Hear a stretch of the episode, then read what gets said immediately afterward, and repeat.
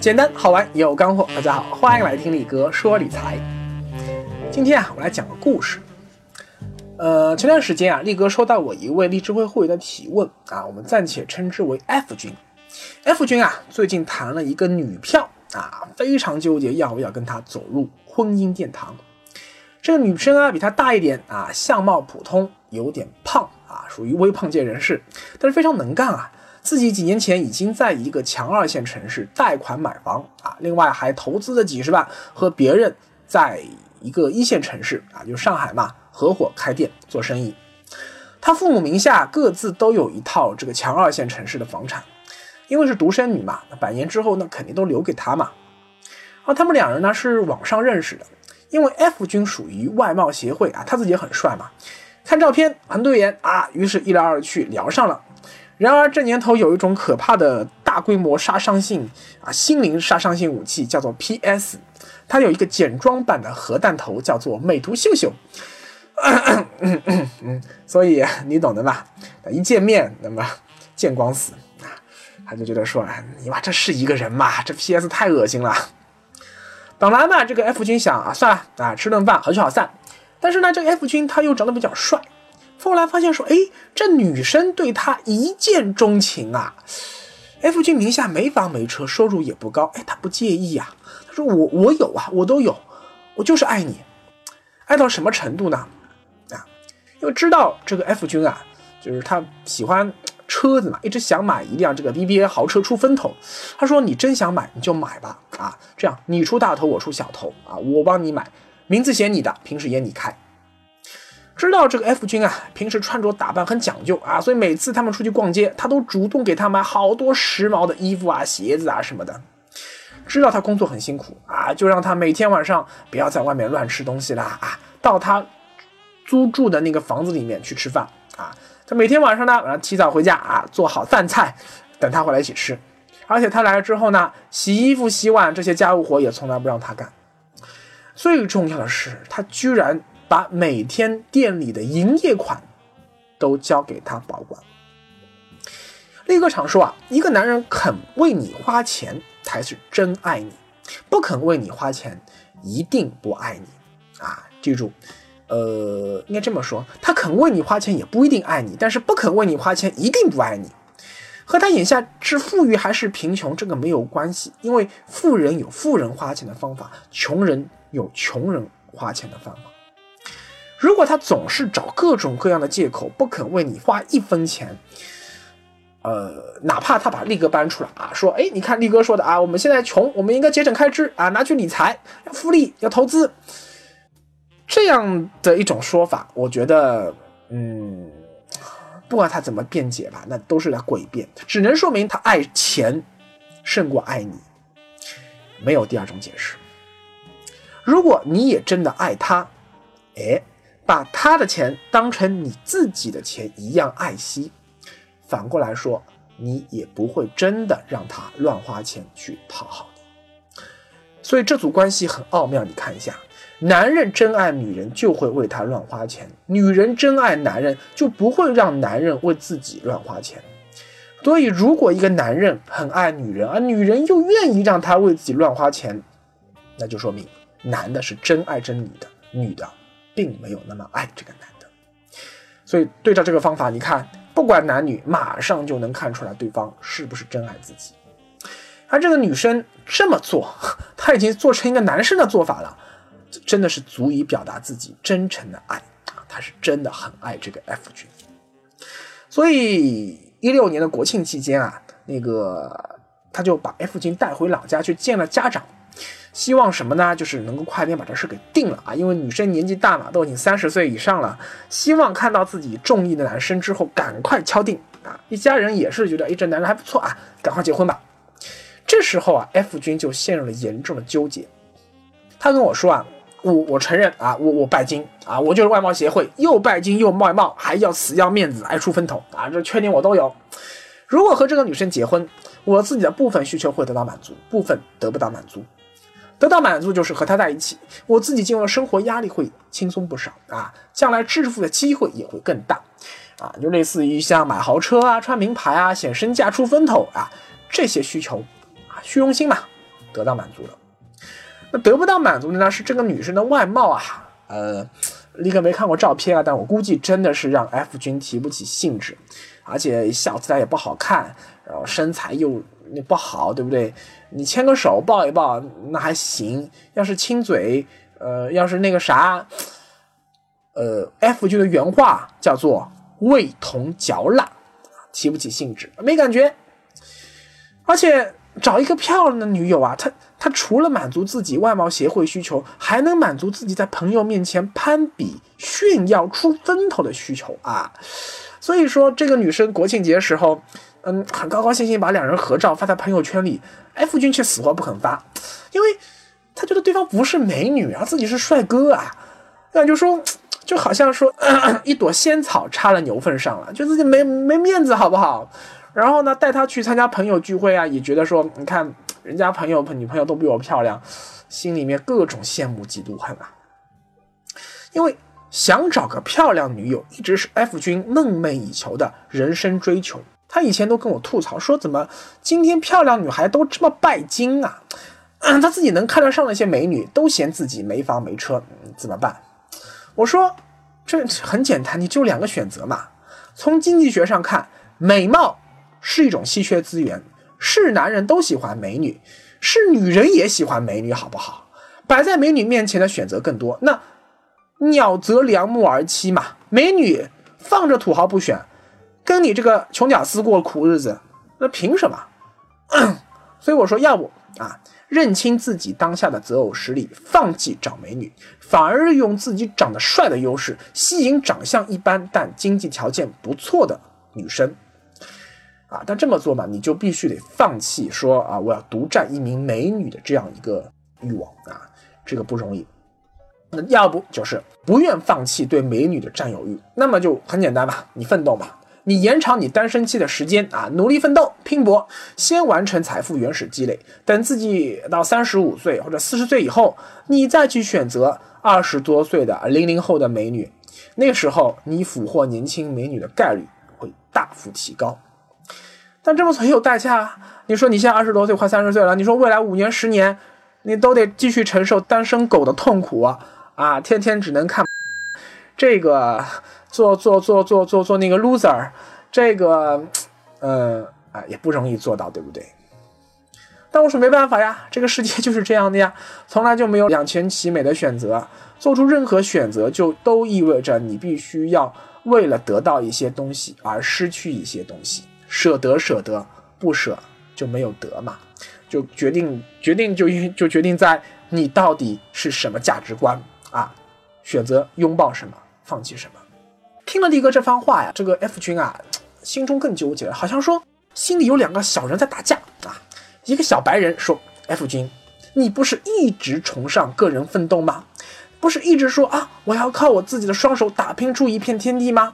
不是一直说啊。”我就要找一个呃家境普通但长得漂亮的女孩，啊，虽然年轻时生活辛苦点，但是两人同心协力，携手同行，相亲相爱，小日子过得踏踏实实，那才是真正的幸福感啊！啊，小黑人不说不对啊，扯淡！F G，你别听那个小白人瞎说啊，他扯。现在你看这魔都房价多高啊啊，靠自己打工奋斗，你何年何月才能买得起房啊？哎，这女的家里条件又好，自己赚钱能力又不差。跟他在一起，少说可以少奋斗十几二十年，嗯，你自己今后的生活压力会轻松很多啊！你两个人一起努力，将来致富的可能性更大，好不好？小白人说：“你放屁！你说来说去就是为了钱，金钱买不到爱情，没有爱情，只有金钱的算计，这样的婚姻是不可能幸福的。为了物质，连婚姻都做筹码，去跟一个你根本不爱的。”你也不想跟他做的人去睡一辈子，你值得吗？你每天晚上看着这样的女人，你你你你不会后悔吗？啊，小黑人又说了，嗯啊，虽然这女人啊颜值低了点，身材差了点，没关系呀，对不对？先上了再说啊，等以后我有钱了啊。我再去找个年轻的美女做炮友啊，对不对？这年头啊，这个陌陌啊，对不对？你懂的嘛？男人有钱找小三，司空见惯，满大街都是啊。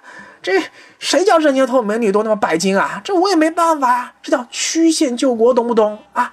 啊，当然我也知道这女的很爱我，这为我付出了很多，但我也不是没良心的人啊，我也不是那个什么负心汉，对不对？啊，以后有钱了，呃，我也不会跟她离婚啊，她大，呃，我另外找个小的，对不对？那小白人说了啊，这怎么行？不离婚又怎么样啊？你的心从来没有在他身边一刻过，你只是拿他做你人生的跳板，他这么全心全意对你，以后你有钱了。你就真的去找个炮友啊，然后跟他维持表面和谐的僵尸的婚姻，你觉得到那一天你们还真能像什么事没有发生过一样和平共处吗？你不觉得他杀了你的心都有吗？啊，小黑人又说了，哎，这个这个不能怪我嘛，实在过不到一块，那就只能分开喽，对不对？反正这年头离婚率那么高。人家为了买房假离婚假结婚多了去了呀，更别说真的感情破裂了，对不对？哎，小白人、小黑人，各种各样的斗争啊！如果是这个会员啊，他如果是问我的是可能会走向犯罪的这种赚钱的技巧，那我一定会劈头盖脸一顿臭骂，赶快把他骂醒，断了这个危险的念头。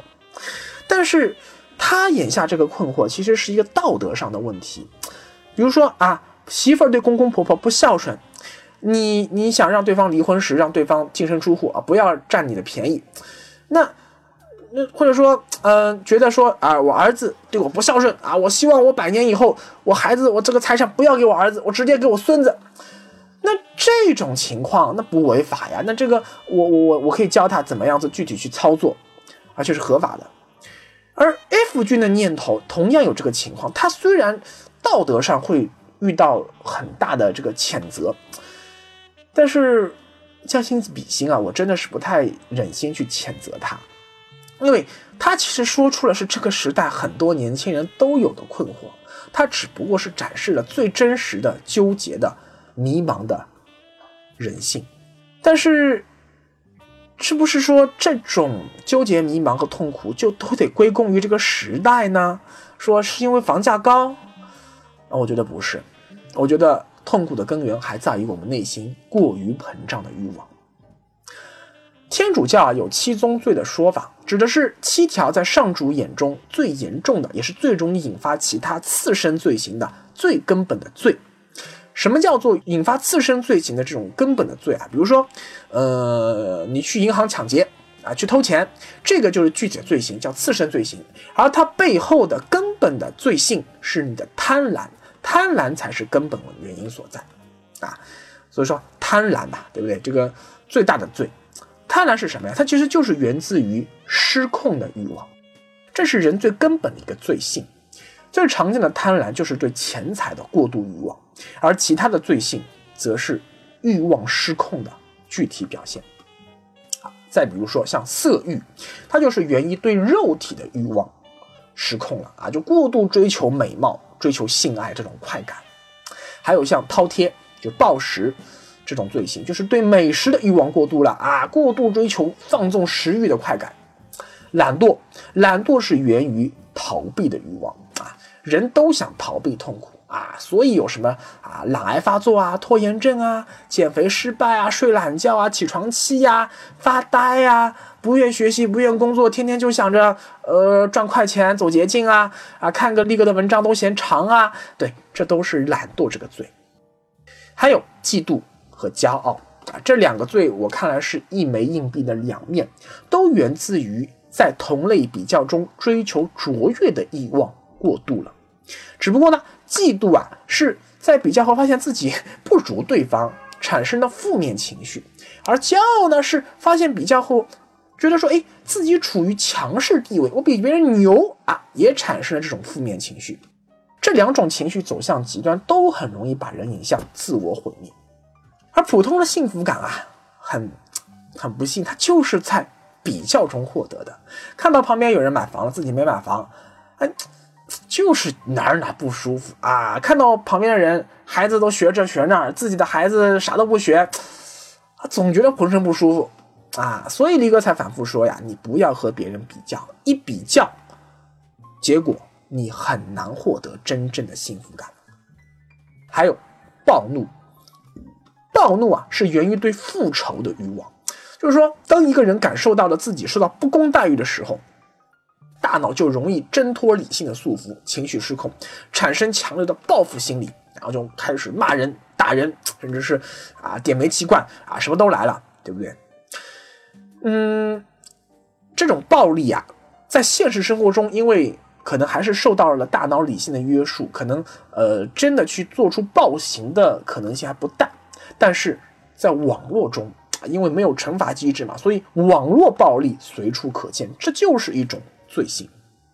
而且我告诉你，越到社会底层的人啊，越是对这个社会的看法偏激，越是容易产生怒气，整天骂骂咧咧，好像觉得全世界都欠自己一样。因为越是觉得这种社会底层的人，他就越是觉得说，哎，我我我被压迫，我被欺骗，我被忽视，他就反正就觉得说。我期待社会动乱，期待房价崩盘，期待世界末日来临。反正我得不到，你们也别想得到，我们同归于尽。我们仔细分析一下，这七宗罪其实是环环相扣的，你中有我，我中有你。按天主教的教义啊，这些深植在每个人内心深处的天然的罪性，成为了我们发现真理、皈依上主以及获得幸福的最大。阻挡。仔细想想，你的身上，我的身上，F 君的身上，我们是不是都或多或少存在这样的问题呢？好，回到最初的问题，F 君到底要不要和这个女生去结婚？我的建议是，如果 F 君能适当降低他对于贪婪，就是对于钱财的欲望，而不愿降低对于美色的欲望，那还是不要和他结婚了。